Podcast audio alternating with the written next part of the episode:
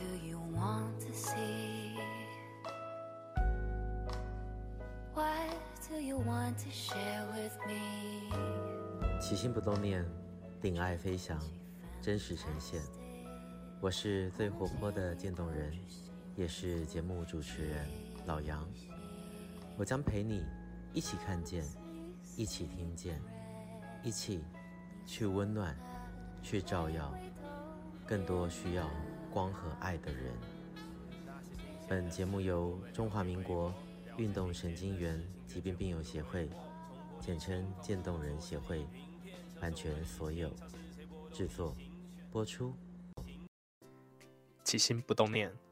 我是今天的 DJ 小胡。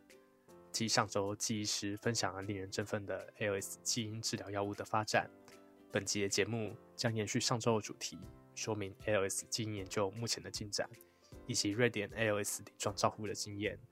同时，也借由瑞典的经验，反思台湾跨团队照护可以如何再提升病友的医疗扶持。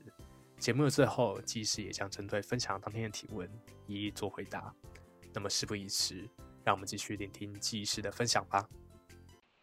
好接下来就是比较呃呃比较会讲到一些基因跟临床临床的这个照顾的部分。那讲到的药物就会呃没有那么 exciting 哦。那可能是一些还在实验室当中研发或是在很早期的临床试验的药物。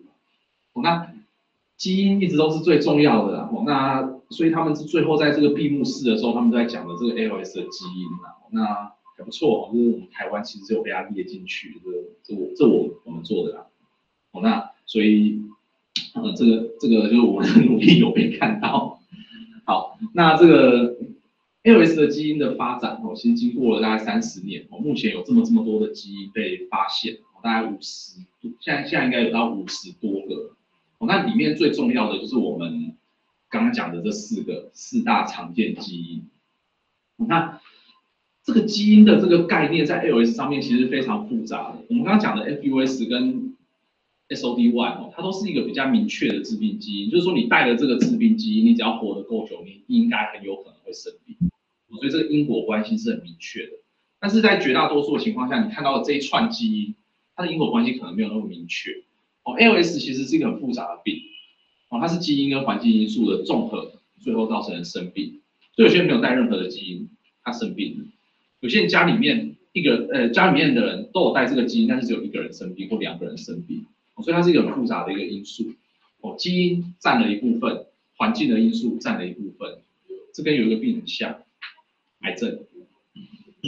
哦，家族有强烈的癌症遗传史的人比较容易得癌症，但是也不是一定会。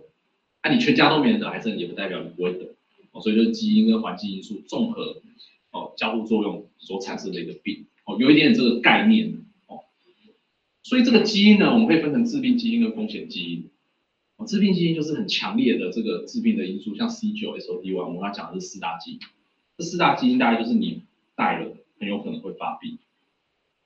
风险基因就是说，你带了之后，你得病的机会会增加，但是没有一定会得病，你有可能相安无事一辈子活到一百岁都没有得 ALS。还要加上环境的因素，如果你刚好没有。暴露的 ALS 的环境风险，你可能不会。那现在的问题是，我们不知道 ALS 的环境风险是什么，所以没有办法预防。所以这个基因的这个呃基因跟环境造成 ALS，这个非常非常的复杂。我们现在很努，呃，对不起，我们现在很努力的就是把致病基因跟风险基因试着试着把它找出来。哦，那环境因素目前有非常非常多的这个 study，但是因为 ALS 的发生几率远远远远小于癌症，所以很难去明确的定义说每一个风险它所占的这个地位。有多大？那以目前来说啦，我们有一部分的病人做了好多好多的基因的测试，哦，那用尽全力之后，大概百分之十五的 ALS 患者找得到致病的基因，八十五 percent 左右还是找不到。这个这表刚刚给大家看过，我们的基因的长这个样子，哦，所以有被列出来的几个 SOD1、C9、TLR、FUS，我们现在服务哦，国健署的服务做的。我就这一块占了所有基因突变里面的大概百分之七十五，四分之三左右，哦，剩下的这些没有做，所以我们做到这里，以下的这些没有做。每一个不同的基因其实代表一个不同的路径，这张图我之前六月的时候我放过，所以 LS 是一群病，它不是一种病。每一个基因它的致病的机转其实是不一样的，这也是 LS 治疗的难处。它每一个基因，像刚刚看到的这么有效的药物，它只能针对特定的基因突变，你换一个基因就没有用，或是你没有带这个基因就没有用，床上长得再像都没有用。所以科学家们就在想说，那这些都是一个不同的致病的机转，它最终有一个结局就是会 ALS 嘛，所以它一定是一些好多好多好多的步骤，最后万流归宗变成 motor neuron 的退化。那他就试着去找出一些比较下游的一些目标。他发现一个是 TDP 四三的对峙，就前面不管怎样啊，这好多好多好多复杂的这些病生理机转，但是最后在九十 percent 以上的 ALS 患者身上会看到 motor neuron 的 T 四 TDP 四三对击，所以这好像是万流归宗最后的一个结局。同时呢，他们有看到说这个 motor neuron 会过度的激化，就是那个活性很强哦，就是我呃它活性的定义就是说我们给它我们去电它，一般一般就乖乖的在那边你电它，它可能跳一两下。它是 ALS 的，就是你电它就就就就那活性就很强，就是我们所谓 hyper excitability。所以万流归宗之后就觉得说，哎，ALS 好像绝大多数啦，哦，但不是绝对百分之百哦，但是大部分这些乱七八糟的东西，或是 sporadic，就是那种没有基因突变哦，你搞不清楚怎么来的 LS，最后你都会看到这个。所以这个被认为是一个共同的目标。那既然所有的 LS 最后都会走到这一步。哦那我是不是可以把它挡下来，在 TDP 四三这边把你挡下来，或是我在细胞过激化这边把你挡下来，有没有机会这样子来治疗 LS？这个缺点就是它没那么专一，因为为什么会 TDP 四三对击？为什么会细胞要不知道？我不像 SOD one 跟 FUS，我很明确的知道为什么，这个不知道。那好处是大家都有嘛，不管什么基因没有基因，大家都有，所以。第一个就是成功率比较低，因为我不知道它的病生理机转，我有点瞎猜。第二个是它可以用在所有的 L S 病人身上，因为大家都有，不像基因就只有一个人有，两个人有，这个大家都有。我所以现在研发的另外一个重点啊，就是针对这两个来做。我所以听了好多出来，其实不止这几个，然后好多好多，后面还有一些更早期我都没有列出来。哦，那这些都是目前进行中的 trial。我觉得好消息有坏消息，这两个已经确定失败，所以这两个没有用。哦，那还有好多是在进行当中的，那这些我们现在大家就密切关注了，这些都是在很早期哦，在在动物上面，或是顶多刚准备要进入 phase one，哦，所以这些东西就算它真的大成功，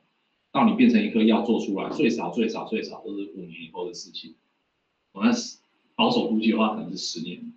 哦，所以这些都是我们目前都在关注的，那可能也会影响引引导出一些我们研究的一些方向，哦，可是这必须老实说，这些东西对。病友跟家属来说，可能比较遥远。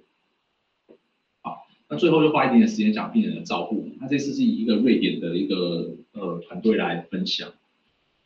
他们从二零零六年开始关注 L S 的这件事情。那那个他们二零零六年遇到的困境，跟我们大概五年前遇到的困境其实很像。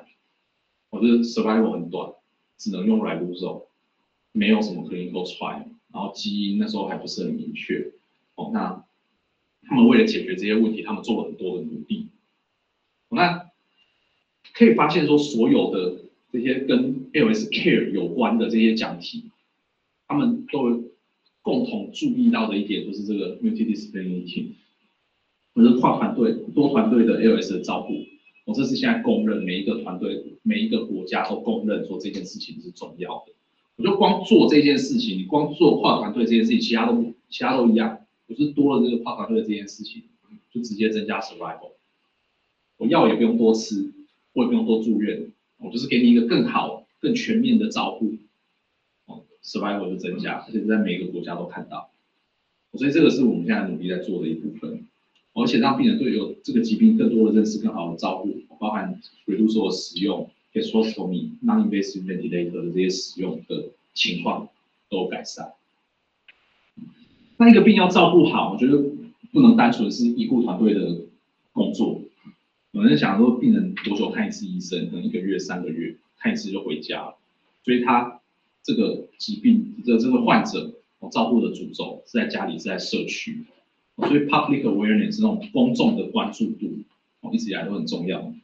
那以 ALS 来说呢，我觉得有史以来最成功的这个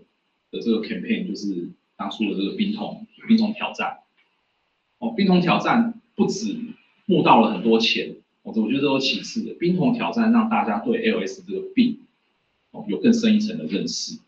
哦，很多很多人对 ALS 的记忆就停留在大概七八年前吧，那时候我还念书的时候的这个冰桶挑战。我大家都记得那时候什么比尔盖茨什么什么，就是你想得到的演艺明星啊、商界政界大佬啊，全部都来浇冷水。哦，大家都记得这个，所以我觉得这是一个有史以来最成功的一个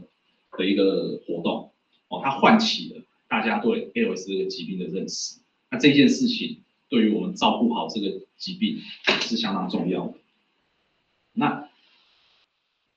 他们慢慢慢慢的就建构了出一个 ALS 的团队，不只是治疗的跨专科团队，包含整个国家、整个社区、整个研究，哦，它都是一个多团队。他的 awareness、biobank 这些念博士班的学生、trial 什么等等等等，全部一系列的整合，我让 ALS 变成一个大家关注、大家关心的的一个议题，然后在医院里面。大家有一个跨团队来照顾他，在研究单位里面有很多的团队做相关的研究，可以好好的合作。那这个是我觉得其实也蛮重要，但是我们现在就至少以我啦，我以我来说，我好像还没有做到很多的。我觉得我我们现在很重视就是病人的照顾，所以我们正正不断的正在努力精进，就是病人照顾的每一个步骤。我们希望说在在每一个时间点提供病人标准化的一个完善的照顾，但是我并没有花，我们并没有，我我觉得我们还花不够足够的时间来来跟我们其他的这些呃，像是医其他的各科的医护人员，或是研究学者，或是一些甚至民间的民众、学生、病友、家属等等来。沟通来让大家了解这个病，这个我们医护端做的好像还不太够。那对瑞典来说，他们觉得这件事情是很重要的。哦，这一个是东西是一个算是一个细水长流的一个做法，你不会短时间之内看到结果。但是当这个公众对这个疾病、这个重要疾病的认知慢慢被提升之后，第一个，这个疾病会被重视。这个这些患者跟家属的权益会被重视，因为大家重视这个病，哦，也是最最重要的一个癌症，所有人都很关注癌症，癌症患者的权益都非常的被认被所有的人重视，哦，因为他这个疾病的关注度很高，大家对这个疾病的了解也很深，但是渐冻人其实没有。那这件事情另外一个重要的是说，我们一直都在强调说，shared decision making，就是共同决策。因为这是一个很致命、很 devastating 的疾病，哦，所以很多的决定没有对与错。我要放鼻胃管，我要带呼吸器，我要不要安宁，我要不要用药，这些每一个疾病都没有对与错，因为最后以目前来说，最后可能都走向死亡。那你要做 shared decision making，其实一个很重要的关键是病人的这对这个疾病的了解，跟他最后后面会遇到的事情，他的这些知识。是跟你不可能完全一样，但是至少跟医护团队要有相当的对等。你要够了解，你才能做出正确的决定嘛。所以当一个人对一个患者或家属对这个疾病几乎都不知道、不清楚的时候，其实做出来的 shared decision making 其实有点是假的。他会在医医护团队的引导下做出决定，因为他不了解这个病，所以他没办法真正去思考每个决定对他带来的影响。所以提升这个疾病的社区的，就 general population 的这个 awareness 是很重要的。哦，这对真的有人生病的时候所做出的决定也是重要的。还有呢，诊断的这个 delay，他们是十二点九，我们平均是十四个月，其实差不多。诊断的延迟有两种，病人的延迟跟医生的延迟。你如果生病到死都没来看我，你永远不会被诊断。这是病人的延迟，你生病了多久去找医生？你如果觉得说一个七十岁的越来越美丽，这个是正常的老化，你就没有求医，你就不会得到 ALS 的诊断。另外一个是医生的延迟，你生病了来看医生，医生说啊，这退化啦，这多吃点营养的，没有没有没有意识到这样的问题，我是医生的延迟，两个加起来，瑞典是十三个月，我们是十四个月，差不多。大家对这个疾病有更深一层的认识的时候，我们就可以尽量的缩短这个呃这个疾病诊断的延迟。这件事情在现在有慢慢有药物治疗的情况下越来越重要。以前不太重视这个，就是说，哎，先发现后发现不会改变结果。那但是现在先发现很重要，尤其是刚刚告诉我们说，如果你今天真的是 SOD1，嗯，早期治疗跟晚期治疗那个效果是显著的不同。所以这件事情也是很重要。那当然就是大家对 L S，不管是医生、护士，不是不是就神经科医生，各科的医生，因为他可能第一件事情是去他平常常看的诊所，所以所以右手越来越没力气都会跳。所以所有的人都要对这个疾病有更深的 awareness。还有就是在疾病告知的情况下，我们目前都是 individualize，就是我们去看说这个病人的样子，他心智，呃，就是他的这个内心的强健程度，来想要怎么告诉他。但是我们并没有一套很有系统的病情告知的方式，就是第一次告诉你说，哎，你是 LS，这件事情是万分困难的，对，所以他们其实是有一套系统的研究在面对这样的问题。但是我们现在其实还是比较就是取决于就是医生自己的经验啊，就像我啊，所以我们用用我们自己多年面对病人的经验来想要怎么讲，我们并没有一个有一套系统的研究。所以这些大家都是我们之后可以努力的方向，从别人治疗照顾 L S 的经验当中，给我们一些启发。所以最后这是最后一章了，最后结论就是，我们提升医护团队和民众对 LS 的认识，我们想要缩短诊断延迟。跨团队整合服务目前正在做，我建立 ALS 照顾 SOP 这样的一起我们正在做，那尽可能的努力哦，让台湾被看见。我们可以接受，让病人可以接受到最新的治疗跟临床试验。好，那我今天讲这边，谢谢大家。现场和网络上听众有什么问题吗？我想，我想就是类似在抽就那个抽个诊的这个病友的过程中，如果假设病人已经往生了，或是病人就是拒绝嘛，但是有没有问到他们的下一代？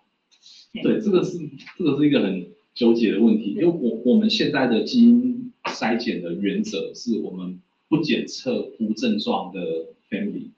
因为我们很早很早的时候曾经有做过，我们觉得病人检测结拿拿到结果之后的心理状况，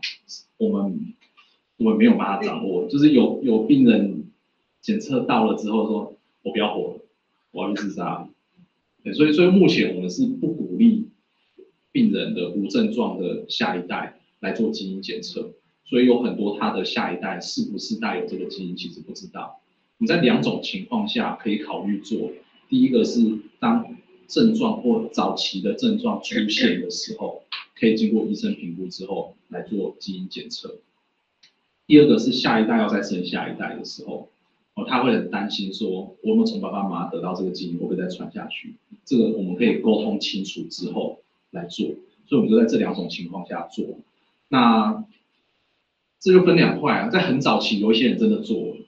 也真的带了，所以我们现在的确是有一群病人的子女带有致病基因尚未发病，我们手上有一群这样的人，那这些人我们都有提醒他们说，你只要有任何一点点的症状，立刻过来找我们。那有一群人是不知道自己有没有带的，这些人大概就是刚刚讲的，一个就是症状出现，或是你觉得你有生育需求的时候，你需要了解这个资讯，帮助你做下一个决定。的时候，我们才会帮他做。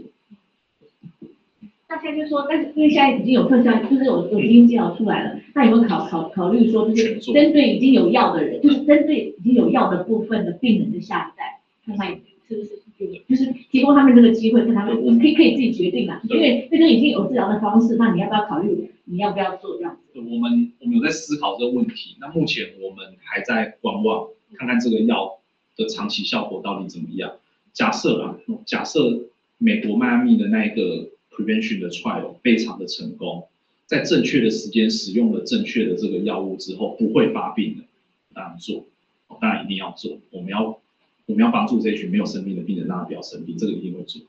那但现阶段我们还在观望，因为我们还不知道怎么样最好的来使用这个药物，所以现在做出来了，病人会有成千上万个问题想要问我们。我们还没有答案，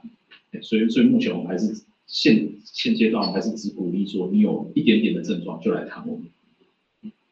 好，谢谢金医师。那这边呃，网络上有一些留言，我也念一下哈。第一个是有一位姓，应该是大魔啦，说谢谢金医师的分享，很棒。然后还有我们的俊之姐也说，谢谢金医师的分享，很感恩。那也有有问问题的啊，还有一位病友说他是 S O D One，正在等待分期治疗。然后有一位呃参与的人在问说，谢谢金医师的分享，请问如果想做基因筛检要去哪里做？那也麻烦金医师再帮忙说明一下 Ruby 的问题。基基因筛检目前我们是承接国健署跟协会合作的计划，所以提供免费的基因筛检给全国所有确诊 SO 呃确诊渐冻人的患者。那对不起，我今天没有放那张筛检的 slide，就是请呃，如果请请先跟你的诊断 LS 的主治医师联络，任何的台湾的主治医师都可以送检到台北荣总来做基因检测。那如果呃，如果你的主治医师还不是很熟悉这个送检流程的话，那请在上班时间打电话到我们这边，我们再跟你说明。也就任何台湾的诊断 LS 的主治医师都可以帮你送检，只要把检体寄过来，我们就可以帮你做。好。那还有一位是想问，那直接问的是流口水的症状，依药物治疗来看有什么好的成效的建议？口水，流口水目前有一些口服或是贴片的药物，那呃看，我觉得第一个看说流口水的严重的程度跟发生的时间点来决定需要用到什么药物。那真的很严重的时候，有时候会需要一些洗口水的那个呃那个就是一个 suction 的那个罐子，嗯，对，大概是目前大概是这样。这样的治疗，然后有一些口服药，像你去固定晚上也可以用，不过这个可能还是交由你的医生来评估比较合适。好，那这接下来其他其实都是谢谢金医师。那我们现场还没有一边是或者工作同仁有问题的，丽梅姐你这边有没有？要替大家问问题。刚才你们都已经问完了，因为这两位不要的现在状况。呃，一一位在本院，一位是不在本院。那呃，我我们那个。我本院的那一位目前打打到今年刚好满一年，那他这一年是分数评量的话是持平，他自觉有一些进步，也都稳定。那另外一位第二位，他我我没记错的话，好像上个月才打第一针，所以目前不不清楚。那那现在对那个瑞丽德跟那个那个伊达拉普一些药的那个研究？今今年有新的，瑞丽德大概嗯没有什么太新的发现，就是就是我们已经知道的状况哦，它可以减缓，它可以微幅的延长 ALS 的存活率，所以目前诶瑞瑞丽德我们还是鼓励每一位 ALS 确诊的患者使用。哦，它效果不是那么的令人满意，但是它终究是有效的。哦，那所以我们还是鼓励所有的患者使用伊达拉凤，嗯。伊达拉凤在呃统合的研究当中看起来是有一点点效，一样跟瑞丽来说有效的话，效果可能不大。伊达拉凤的问题是说，它目前在台湾只能取得静脉注射的药物，所以要接受伊达拉凤的治疗，必须到医疗院所来打针。我认为除了金钱的成本之外，这个时间的成本是重要的。就是我生了一个时间不是很不是剩所剩时间不长的疾病的时候，我要花很多的时间来医院打针，这件事情是不是有值得？这件事情我也很仔细的跟病人讨论。哦，毕竟它不像瑞丽的，就是我开药回去，你早上晚上把它吃下去就好了。所以这个时候呢，这个药是健保的，你只要吞下去。所以在没有副作用的前提之下，我们强烈鼓励病人使用。没什么，没有，因为基本上没有没什么 cost，但是有一点点的 benefit，哦，所以还是应该要用。但是伊达拉贡呢，它可能有一点点的 benefit，但是它不论是时间或是金钱的付出都比较大，所以这件事情我们会很仔细的跟病人协商。我们我们的立场我们不鼓励也不反对，但是就是看病人的期望跟需求是什么，我们来讨论。那谢谢金医生。有，因为 我就补充一下，因为呢，其实呃，在上次第一次在那个会员大会跟大家分享的时候，我们才就跟其实有些讨论的。那我们对名单病友名单也有一些就比对过了，然后那其实也给我一些资料，就是说我们给病友的一些文案，就是说哎，他们去跟医师怎么讲，其实我们已经有拟好，也都给社工了。那其实我希望是说，我们年底的时候就把全面的这个简章啊。我就直接给每一个病友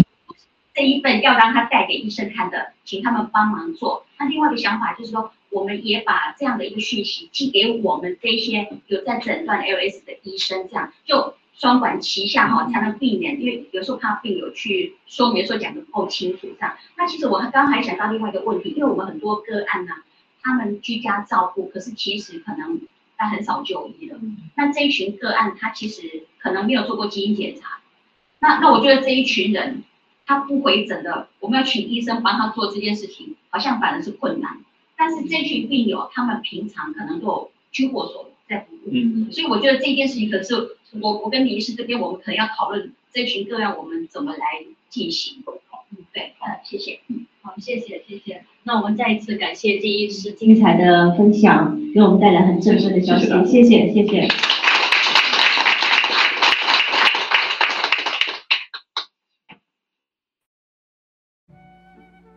希望你喜欢本集节目的所有分享。如果你想认识我们渐冻人的各种大小事，请上网搜寻渐冻人协会，